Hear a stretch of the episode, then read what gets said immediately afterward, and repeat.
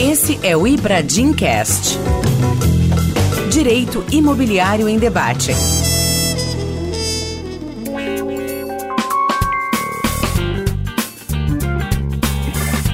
Olá, esse é o Ibradim Cast. Eu sou Olivar Vitali e hoje eu tenho o prazer de receber aqui mais um episódio do nosso podcast, dois profissionais é do mercado imobiliário, né? um economista, o outro advogado, que vão em muito contribuir com o que eu chamo de o tema do momento, agora em março de 2021, que é o galope da variação do IGPM, né, pelo menos nos últimos 10, 12 meses. De um lado, André Brás, economista, formado pela Universidade Federal Fluminense e mestre em Finanças e Economia Empresarial pela FGV. Ele também pertence ao staff do Instituto Brasileiro de Economia, o IBRE, e desde 89, né, e coordena o núcleo de índices de preço da FGV. Já de outro lado, é a nossa parte mais jurídica, que nós do Ibradim estamos tão acostumados, meu querido José Ricardo Pereira Lira, advogado, diretor do Ibradim no Rio de Janeiro, desde a fundação do Instituto, e presidente da Comissão Especial de Direito Urbanístico e Direito Imobiliário da OAB do Rio de Janeiro. Primeiramente, André, é um prazer tê-lo aqui, viu? Muito obrigado. Eu que agradeço o convite. Espero contribuir muito nesse podcast. Zé Calira, que bom tê-lo aqui, meu amigo.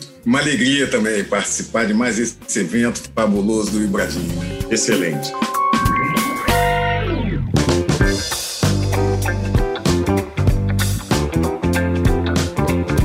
André, eu vou começar com você. O tema é IGPM e a sua possibilidade eventual de revisão nos contratos imobiliários. Por quê? Porque o IGPM virou a bola da vez, é o índice mais utilizado para contratos imobiliários, mais ainda se falarmos de locação, né? Em alguns outros contratos nós vamos falar um pouco disso, o índice eleito é o INCC. E uma das questões principais a se falar é o que é o IGPM, né? Como ele é constituído, como ele nasceu, por que, que hoje ele caiu nas graças do empresariado? Acho que ninguém é melhor do que você para falar isso para a gente. Muito obrigado pela oportunidade. Eu vou tentar traduzir um pouco o que é o IGP, né? Bom, o IGP é uma média de três índices de preço. Nós temos aqui na Fundação Getúlio Vargas uma produção estatística muito grande e o Brasil é um dos países que mais índices de inflação tem. Né? Em geral, os países têm isso a cargo de seus institutos de pesquisa, como o IBGE, e normalmente apresentam um índice ao produtor, que é o nosso IPA, e um índice ao consumidor, que é o, IPC. Mas aqui no Brasil nós temos várias instituições, o IBGE, a Fundação, a FIP e outras, calculando seus índices de preço. A Fundação praticamente começou a calcular indicadores econômicos né, na década de 40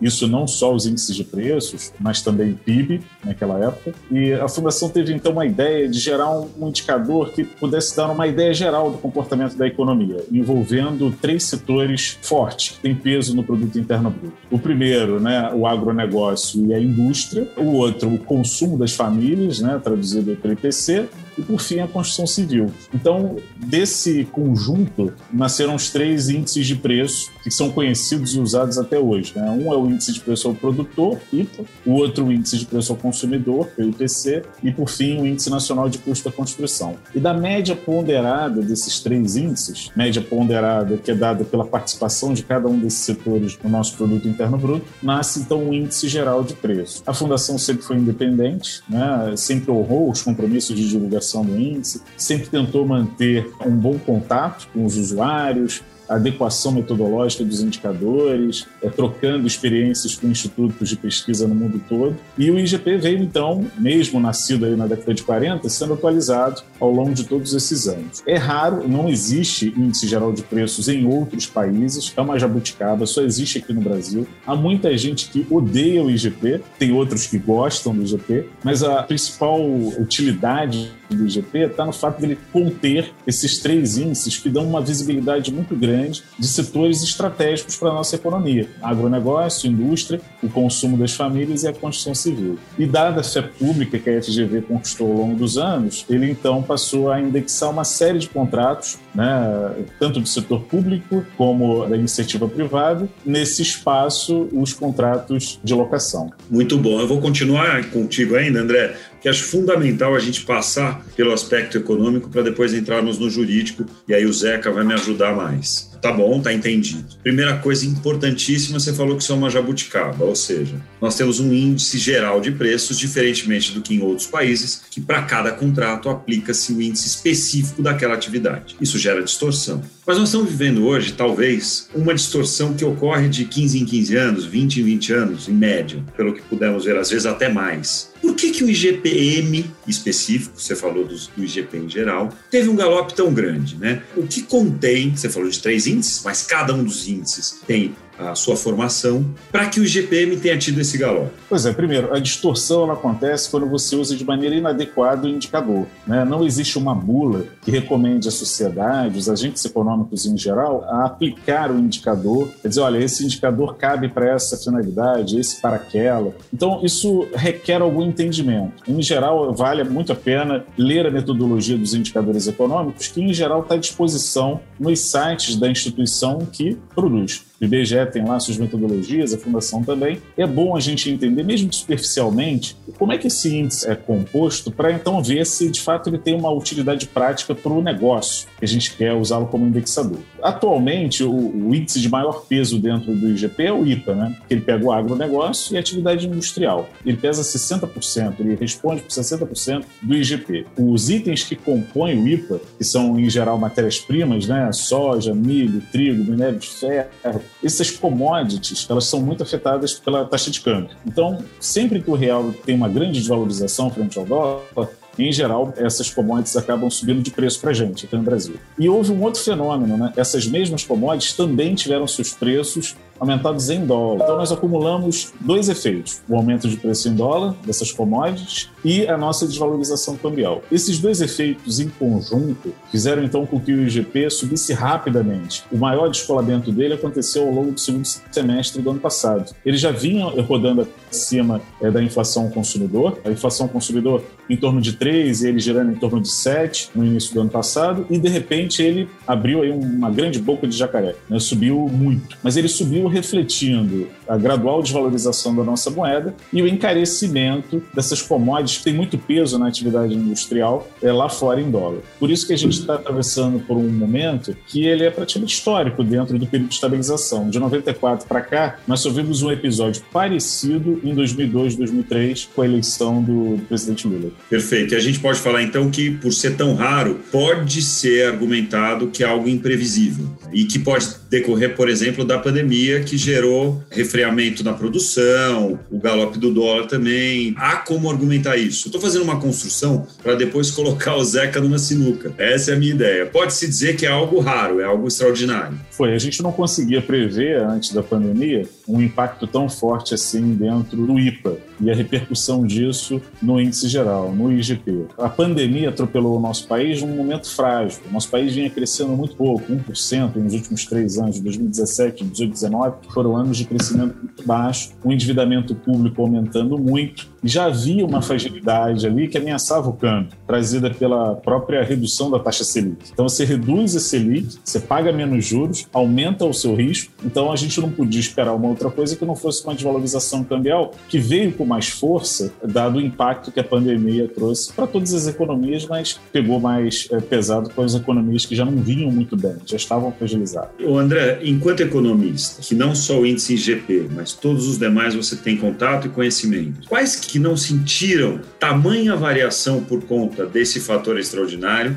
e que, na sua opinião, conseguiram de fato acompanhar a alta, porque houve uma alta, mas mais próximo da efetiva alta dos preços gerais de mercado. Os índices de preço ao consumidor, como o IPC da Fundação Getúlio Vargas ou o IPCA do IBGE, ficaram com freio de mão puxado em 2020, porque muitos serviços que a sociedade consome não estavam disponíveis, então não podiam subir de preço. Mesmo que houvesse uma razão para eles ficarem mais caros, eles não ficavam porque não estavam disponíveis. No caso de cinemas, casas de show, consultórios, enfim, uma gama muito grande aí de serviços, até passagens aéreas, hotelaria, os hotéis fecharam, passagens aéreas em promoção, porque não havia como as pessoas se deslocarem. Era um momento de isolamento. E aquilo então serviu de âncora para a inflação. Né? Não tinha o que medir de serviços que não estavam disponíveis. A única coisa que o IPCA mediu muito bem foi o aumento do preço dos alimentos. Né? Isso ficou marcado lá na história da inflação de 2020. E os alimentos puxaram mostraram uma parte dos efeitos que o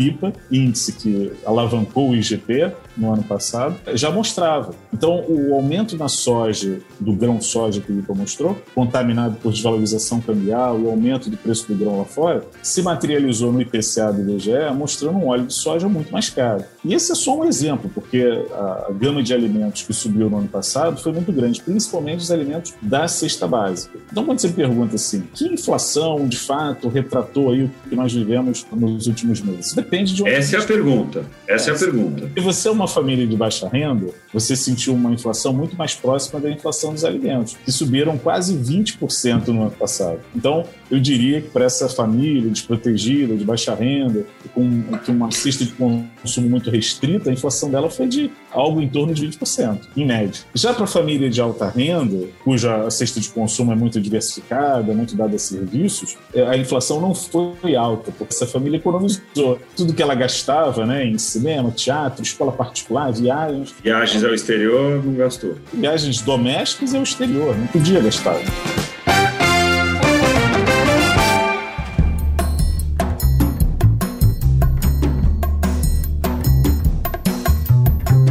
E André, me conta uma coisa. Nós não temos um índice específico para o setor imobiliário. Temos até para o setor construtivo. Exemplo, INCC, inclusive estamos falando aqui da Fundação Getúlio Vargas. Mas para o imóvel já pronto, seja aquela parcela na venda do imóvel já pronto, seja na locação, que vamos bastante falar aqui, não há ou há esse índice ou ele está em construção. Fala um pouquinho para a gente. E na sua opinião, já emendando, qual seria o índice, se não o exato, mais próximo para pegar essa variação, o melhor indexador? Pois é, dentro dos índices de preço ao consumidor, tem um, um índice chamado aluguel residencial, que tem a missão de medir a variação dos aluguéis à sociedade. Então, esse índice é calculado por estado. No IBGE hoje são 16 cidades, né, em que o IPCA é, é estimado, e para cada uma dessas 16 cidades ele tem uma variação média do aluguel residencial que é construída, segundo a metodologia do IBGE, coletando dados imobiliários. Então, o imóvel alugado, ele mede lá a variação daquele contrato e mostra então quanto o proprietário pagou. E se a gente observar a evolução desse índice em 12 meses, ele está acumulando uma alta acho que de 2,7%, ou algo em torno disso. Então esses 2,7 estão muito distantes do IGP, que é o indexador que mais aparece nos contratos de locação. O que, que isso mostra? Mostra que o IGP é muito citado, mas ele é pouco utilizado, porque na hora de pagar um reajuste, num momento como esse, que o IGP está muito deslocado, há sempre espaço para uma conversa conversa. Lembrando que a gente está passando por uma fase de baixa atividade econômica, e isso tem um reflexo direto no mercado de trabalho e na redução da renda das famílias. Tem muita gente desempregada. Então, como é que o indivíduo, que já tem um mercado de trabalho aí bem afetado pela queda na atividade econômica, vai honrar um aluguel reajustado por um índice muito longe da realidade das famílias? Então, há sempre espaço para uma negociação. E o número da FGV, que é construído a partir da oferta né, de aluguéis residenciais, da variação dos anúncios de aluguel, ele está subindo 3,1%. Você vê, mesmo a base sendo diferente, eles não estão muito fora desse patamar aí de 3% nos últimos 12 meses. Então, mesmo o aluguel novo, o aluguel que é uma oferta, ainda não é um contrato fechado, mostra uma evolução muito mais lenta do que aquele apontado pelo IBGE, cuja metodologia é acompanhar imóveis já com contrato. Então, o IGP pode ser muito útil para vários segmentos, principalmente aqueles que são muito dolarizados né? Você importa mercadorias e tal, então ele pode ser adequado nessa situação. Ele pode ser usado numa fórmula paramétrica, não sendo ele totalmente utilizado, só uma parcela dele, né? E essa parcela pode ser aquela parcela de exposição a câmbio que você tem, ou a parcela de exposição a um insumo, né? Um produto que está na estrutura do IGP, ou ele pode ser até fatiado, ele, é organizado por setores. Então, a própria construção civil tem um, um grupo dentro do IPA mesmo que a gente tenha o INCC, o Índice Nacional de Custo da Construção, aquele ali é mais orientado para construções residenciais. Dentro do IPA tem a grande construção. Então ali existem materiais de construção que também podem ser utilizados para obras de outro patamar. Esse índice que você falou, que é o que reflete a locação residencial e que é computado e analisado estadual, qual que é o índice? É dentro de cada índice de preço ao consumidor, você dentro tem de cada índice. Tá. chamado aluguel residencial. Tá. Você vai encontrar isso no IPCA do IBGE,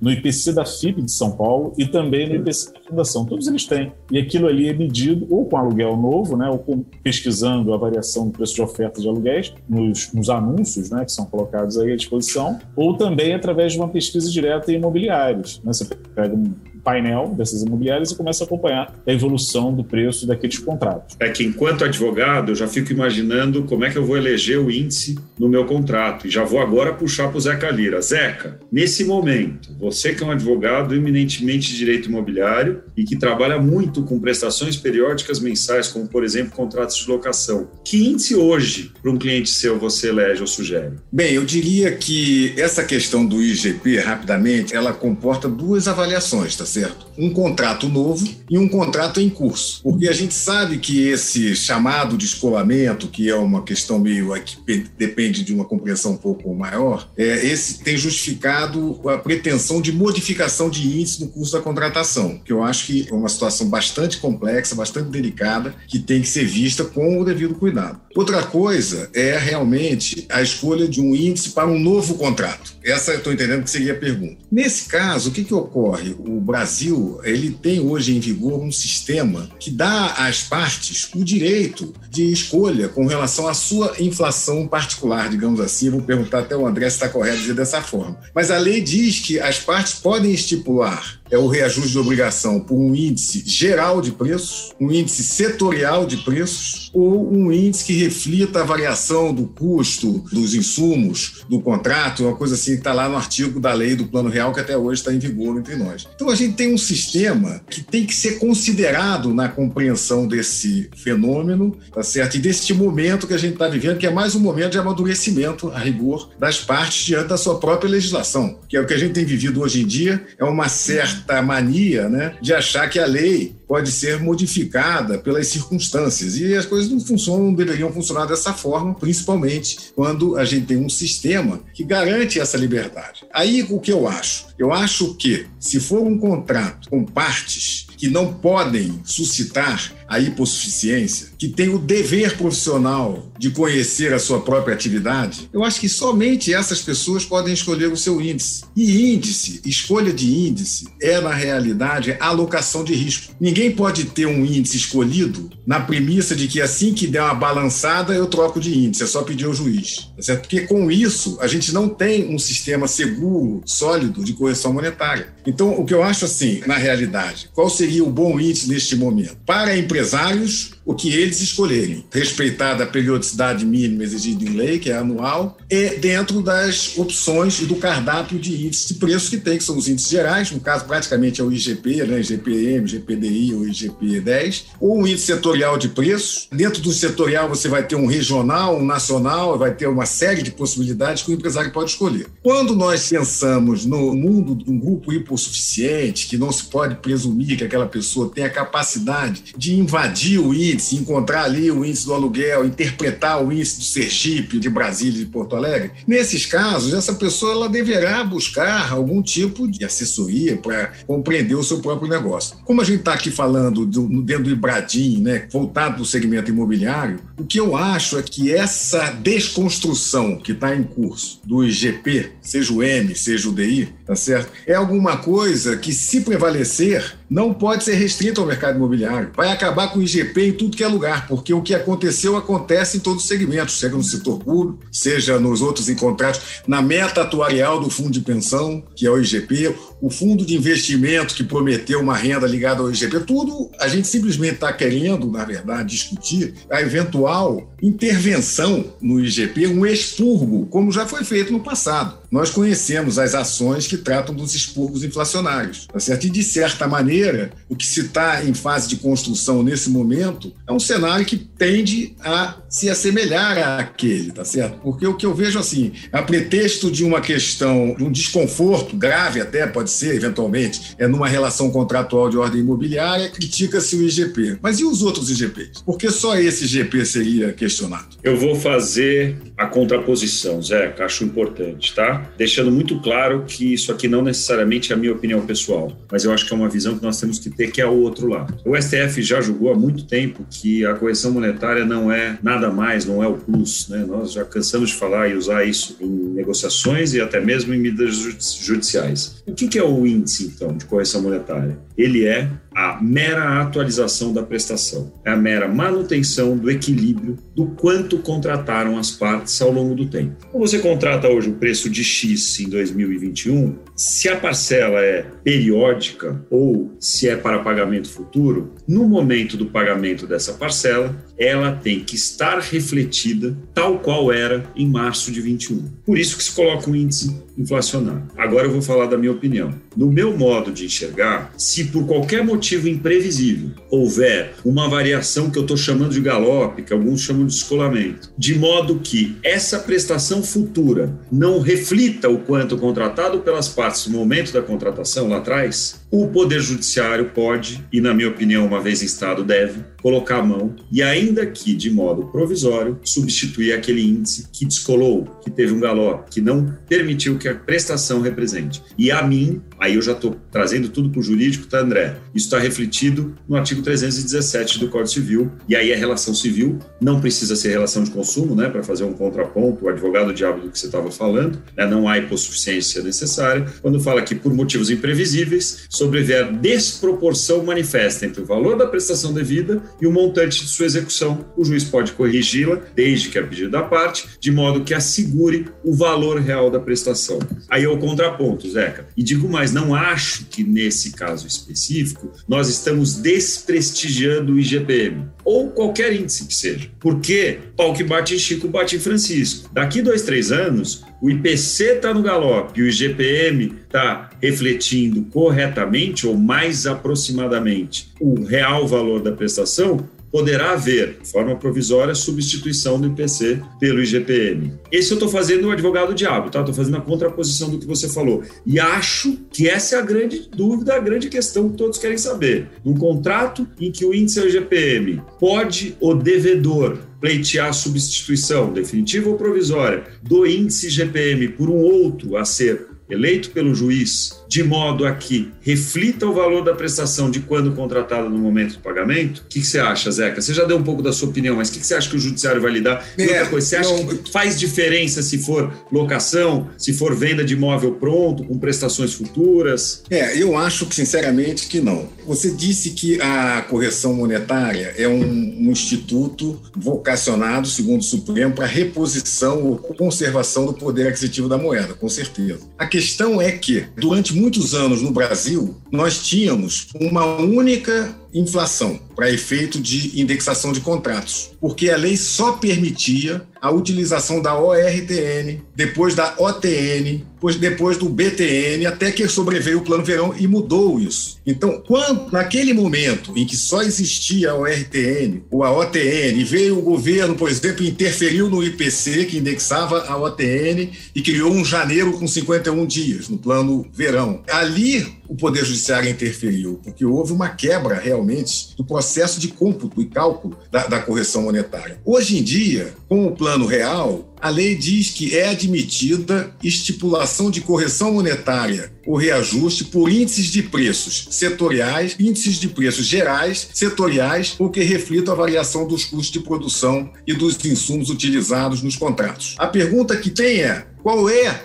na verdade, a perda de valor aquisitivo da moeda é o calculado pelo INPC, é o calculado pelo IGP, é o calculado pelo IPCA. Por que um e não outro? O IGP, em 2017, de junho de 2017 a fevereiro de 2018, apresentou resultados negativos. Nesse mesmo período, a cada mês, o IPCA apresentou resultados positivos. Então, seria o caso, naquele momento, de ter substituído o IGP pelo IPCA? Qual é o tamanho dessa questão? Quer dizer, e por outro lado, o que eu acho importante é, se eu tenho um sistema em que a lei me garante o direito de escolher entre mais de um índice e índices de diferentes naturezas, que obrigatoriamente vão medir a inflação de forma diferente, porque cada um tem uma cesta de itens diferentes, tá certo? A pergunta é: se uma pessoa que escolheu o IGPM, digamos um empresário que conheça a vida e sabe onde está pisando, e podia ter escolhido o INPC, ele escolheu o IGPM justamente pela maior volatilidade volatilidade e capacidade de aferir, em condições genéricas, a oscilação dos preços no país. Se ele quisesse um índice totalmente imune à variação cambial, ele poderia ter escolhido o INPC. E por que, que ele não escolheu? Porque ele teve os motivos dele. Não cabe agora o Poder Judiciário tutelar a ineficiência das pessoas. Essa é a minha impressão. Eu acho que não cabe. Por que dizer que o, a variação do IGPM é que está errada? Será que a do IPCA não está errada também, porque teve todos os preços contidos pelo fechamento da atividade? Onde está a verdadeira inflação? Ou, na verdade, existe uma inflação oficial? Os economistas, agora até trazendo essa questão para o André, costumam dizer que existe no Brasil a inflação oficial, que a inflação oficial é o IPCA. Esse jargão, que é um jargão, a meu ver, de cunho exclusivamente econômico, traduz o fato de que o IPCA é o indexador utilizado pelo governo na avaliação das metas inflacionárias, tá certo? Mas isso não quer dizer que essa inflação oficial seja a única inflação legítima. A lei permite a escolha de outros indexadores. Então, se a parte, principalmente as partes que não padecem de hipossuficiência, escolhem um índice com maior volatilidade, quando tinham, naquele exato momento, ao seu dispor, um índice imune a essas volatilidades, na hora em que ocorre a volatilidade, surge a tese da imprevisão. Ora, se o índice foi concebido justamente para capturar eventos como esses, e, e, eventos como esses ocorrem no dia a dia da vida, ainda que não seja todo dia, mas você vai ter a guerra do Iraque, que aí vai o petróleo vai lá para cima, você tem o governo que faz um tarifaço, em algum momento acontece uma max desvalorização que não tem nada a ver com a pandemia, mas pode ser do mesmo tamanho, e etc. Então, são fenômenos possíveis no horizonte de qualquer empresário. Este empresário que livre e espontaneamente escolheu um indexador sensível a essa volatilidade, na minha opinião, esse empresário não está autorizado a arguir o artigo 317 do Código Civil, que trata de imprevisão, porque a imprevisão é alguma coisa que o cara não previu. Quando a pessoa escolhe um indexador volátil quando tem outro, se fosse na época da ORTN, se fosse na época da OTN, eu até concordaria. Mas nos tempos do plano real, eu realmente acho que não existe a inflação única. Reforçando o debate, Zeca, muito bem ponderado por você, mas reforçando o debate e na minha linha opinando, eu acho que faz todo sentido, na minha opinião, o que você vem falando, desde que não haja o fato imprevisível. Se não houver a imprevisibilidade, é por isso que você pode eleger um, um índice. Você elegeu o IPC, o INCC ou o IGPM, as variações nele, por exemplo, você deu o exemplo de ele estar negativo enquanto o IPC não estava negativo, não havia ali um fato, uma pandemia, por exemplo, que é,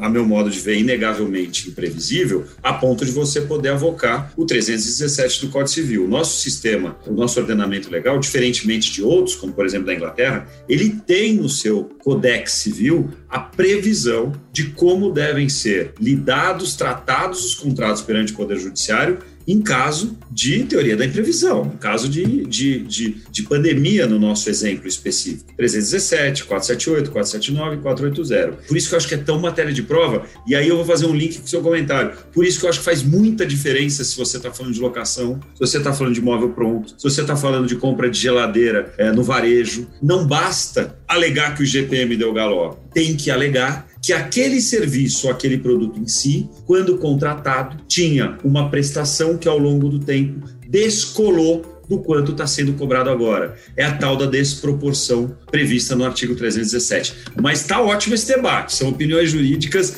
diversas que, que enriquecem.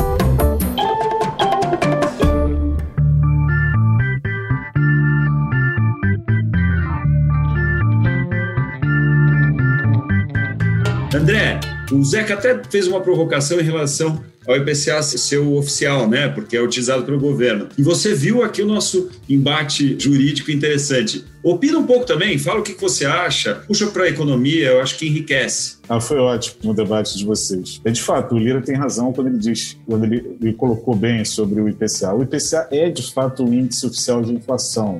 Em geral, os países usam seus índices de preço ao consumidor como os índices oficiais. Mas não é que o IPCA caiba em todo qualquer tipo de, como indexador de todo qualquer tipo de contrato. Eu tenho segmentos, por exemplo, se você estiver falando de um plano de saúde, se dizer assim, ah, não, vou corrigir o plano de saúde pela variação do IPCA, o setor não vai aceitar, porque a variação de custos do, do setor de saúde muitas vezes supera a inflação medida para o consumidor. Ela não tem uma relação muito grande com o preço da banana, do chuchu, da carne, de coisas que o consumidor tem. Então você precisa, para o setor de saúde, de um indicador específico que retrate as dificuldades daquele setor. Você vai para o setor elétrico, é a mesma coisa. Vai para o setor de transportes, é a mesma coisa. O que não existe, às vezes, é, um, é de forma clara qual a utilidade daquele indicador, para que, que ele serve, afinal. Então, se houvesse esse esclarecimento antes de tomar a decisão daquilo que vai entrar no contrato, e, e de uns anos para cá eu tenho visto que isso tem amadurecido em alguns segmentos. Muitos procuram a FGV para saber olha, o que, que eu posso usar para indexar ou para acompanhar a variação de preço dessa estrutura de custo aqui, que é aquela que mais onera o meu negócio. Então, a gente olha aqui, dentro dos indicadores que a casa calcula, aquele mais adequado, e quando não encontramos o mais adequado, a gente propõe o desenvolvimento de um para aquele segmento, de uma maneira privada, só para atender aquele setor. Porque é importante que ele não seja indexado a qualquer coisa, porque aquilo de fato vai trazer um desequilíbrio econômico e financeiro para aquele segmento. Muito interessante. E André, pegando mais especificamente da questão da alocação, que é um dos pontos principais, tem gente que fala até em desindexação. Obviamente que isso só funciona em países em que a inflação está totalmente controlada, imagino eu. Você tem notícia de como se faz em outros países em relação a isso? Porque já está claro que só o Brasil usa índice geral, né? Os outros países têm índices específicos, por exemplo, para o rent, para alocação? Como é que funciona? Alguns têm e outros é pela lei de mercado mesmo, a lei da oferta e da procura. E os contratos são estabelecidos de forma mais longa, porque não existe assim uma inflação que corroa o poder daquela moeda de forma tão rápida. Então, à medida que você estabiliza a sua economia, estabiliza a inflação, e é por isso que a gente adotou o sistema de metas de inflação aqui no Brasil, as metas são decrescentes, né? Do ano passado era 4%, desse ano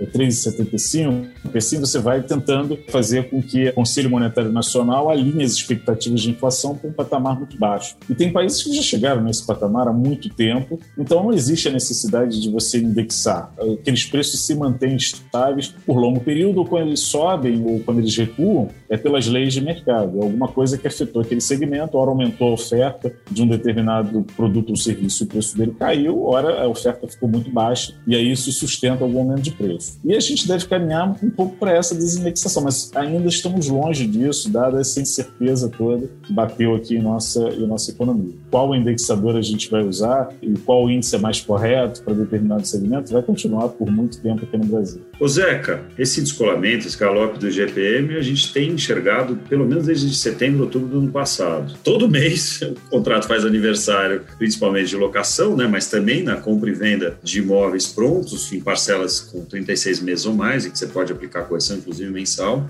E nos imóveis prontos, o índice geralmente utilizado é o GPM. Você tem, você que trabalha, advoga tanto com direito imobiliário, você tem enfrentado medidas judiciais com pedidos de revisão de índice? Olha, nós temos lidado com alguns pedidos, são processos ainda muito embrionários, porque basicamente é o pedido de liminar, né? Temos encontrado muitas decisões, inclusive em São Paulo, no sentido de preservar o índice. Eu diria que até aqui, pelo menos eu fiz, até eu tive cuidado de dar uma verificada nessa conta e percebi que a gente, internamente não chega a ser uma coisa expressiva do ponto de vista de dados, digamos assim, estatísticos, mas internamente, com o nosso pequeno acerro, eu diria que a gente está com em torno de. A gente tem conseguido preservar em torno de 80%. Tem recurso de lado para lado, está todo mundo ainda discutindo. Eu diria que as pessoas ainda estão rolando na calçada, digamos assim, nessa discussão. Os pedidos são de substituição definitiva ou provisória? O que, que acontece? O que eu percebo, assim, tem percebido, não só dessa vez, porque naquela questão de 2002, 2003, da eleição do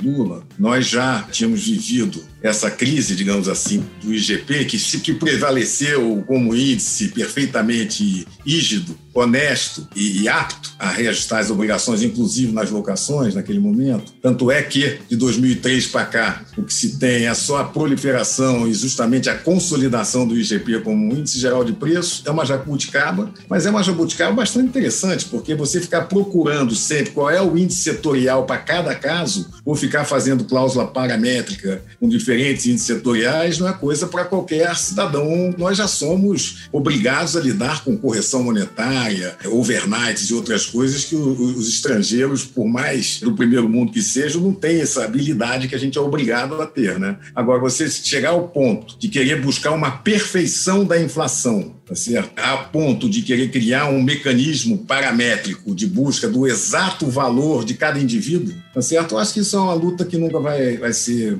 uma boa luta, não vai funcionar na realidade. O André, nessa linha, e aí, já caminhando para o fim do nosso excelente bate-papo, impressionante. As pessoas ouvem o Cast depois comentam comigo: Nossa, aprendi tanto. Eu falei: Eu aprendi antes de você, porque eu aprendi quando eu tive a oportunidade de ancorar esses mestres. O André, a cabeça vai longe, né? Me conta uma coisa: como é que você projeta? Eu bem sei que você não tem bola de cristal, né? Como é que você projeta esses índices para os próximos, sei lá, 12 meses, vai? Para pensar em pouco tempo. Olha, não é fácil projetar, principalmente o IGP a volatilidade dele é muito grande, então projetar, a gente projeta para errar, a gente costuma brincar aqui entre aqueles que fazem econometria, né, para tentar antecipar os movimentos dele. Mas dado o aumento da certeza do nosso país, né, aumento da dívida pública, problemas com a vacinação aí da nossa população, aumento dos casos de Covid, bom, a gente tem dois cenários, um pessimista e outro otimista. O pessimista é de um IGP um pouco mais alto que o do ano passado, caberia. A gente está vendo aí a taxa de câmbio agora esbarrando lá em 5,7, né, como esbarrou por alguns dias dessa semana.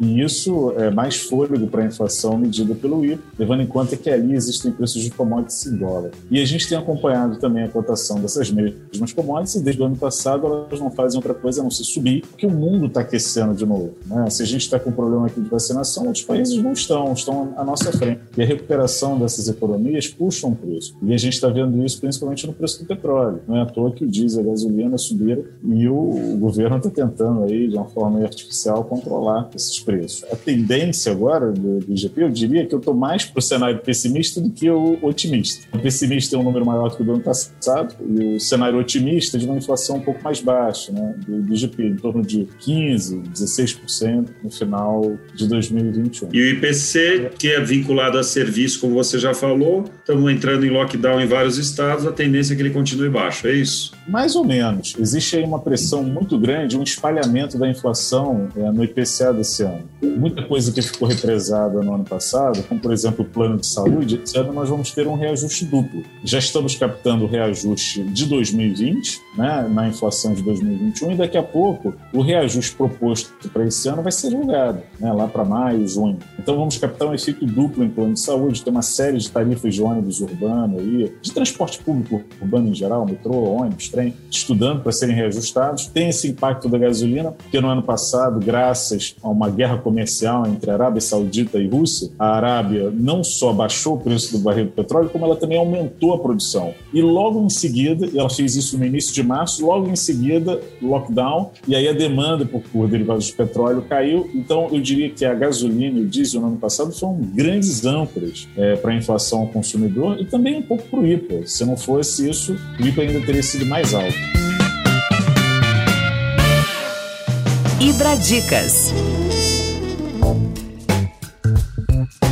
Tiro curto, Ibradim, com seu Ibradim Cast, tem os Ibradicas. O que é isso? Para quem quiser se aprofundar no assunto, primeiro na parte econômica. André, o que, você recomenda? Coisa fácil, somos todos advogados, não somos economistas. Olha, na parte de inflação, para não, não, ficar muito chato, né, eu acho que vale a pena visitar os sites dos institutos de pesquisa. Né? O site da FGV, www.fgv.br, e o, o site do Instituto Brasileiro de Economia, da FGV, e lá vocês vão encontrar a nossa produção estatística e algum material falando a respeito, e do próprio IBGE, do Instituto Brasileiro de Geografia e Estatística, que é o www.ibge.gov.br. Eu acho que fica a dica para quem quiser entender um pouco mais disso. Zeca Lira, e você, já na parte jurídica, qual é a Ibradica do Zeca? Bom, a minha Ibradica, na verdade, é um acórdão que está dentro de um pequeno artigo que eu escrevi para a revista Consultor Jurídico, revista eletrônica Consultor Jurídico. O título do artigo, inclusive, é O IGP merece respeito. E ali dentro eu citei um artigo que eu acho que é bastante interessante, porque ele, de certa maneira, dá ao leitor a oportunidade de encontrar bastante material sobre o tema. Só mostrando aqui a pequena parte dele que diz o seguinte: ó, fatos como mudança de padrão monetário, revista dos tribunais 634-83. Inflação, revista dos tribunais, volumes 1, tal, tal, tal, tal. Recessão econômica, volumes tais, tais, tais, tais. Planos econômicos, volume tal. Aumento do déficit público, majoração ou minoração de alíquotas, variação de taxas cambiais e desvalorizações monetárias não podem ser considerados imprevisíveis no Brasil, inclusive com alguns precedentes do STJ. Eu acho que vale a pena quem está nesse momento fazendo a interpretação do fenômeno, do chamado descolamento, o que seja, tá certo? Conhecer um pouco esses precedentes que tratam do Brasil como ele é, né? É extremamente útil para quem está examinando esse fenômeno, às vezes com a impressão de que é alguma coisa inédita, mas que nós já vivemos de tudo. É imprevisão com a recessão, não coube. A imprevisão com a inflação, não coube, tá certo? Porque são fatos que realmente fazem parte do horizonte do empresariado e esse precedente, esse, é, ele é bastante rico em remissões e indicação de outros precedentes que podem ajudar muito a avaliação do assunto. Muito bom. Então, a, a nossa Ibra Dicas Jurídica é leiam o artigo do Conjur do Zé Calira, foi publicado em 25 de fevereiro. Realmente, eu mesmo, para conseguir bater esse papo, eu li atentamente. Ele é muito rico.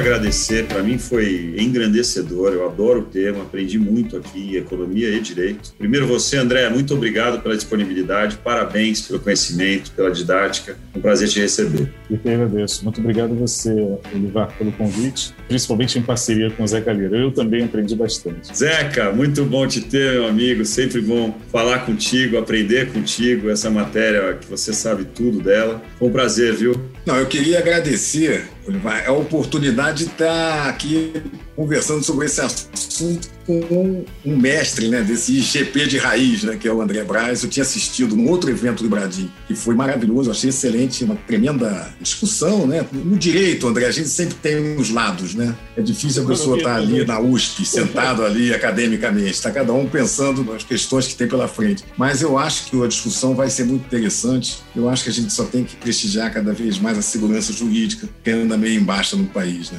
Muito bom, é, é verdade esse evento mencionado pelo Zeca é idealizado pela Luciana Ismael, Marcelo Barbaresco, Emiro Neto Jacques Buchat, que são presidentes e coordenadores das comissões do Ibradim de locação e de shopping center. Foi um sucesso. O André fez uma exposição brilhante lá. De lá também que tiramos a ideia de fazer esse nosso Cast. Muito obrigado. Encerramos mais um Cast com excelente qualidade. Espero que tenham gostado. Estamos muito felizes e um grande abraço a todos.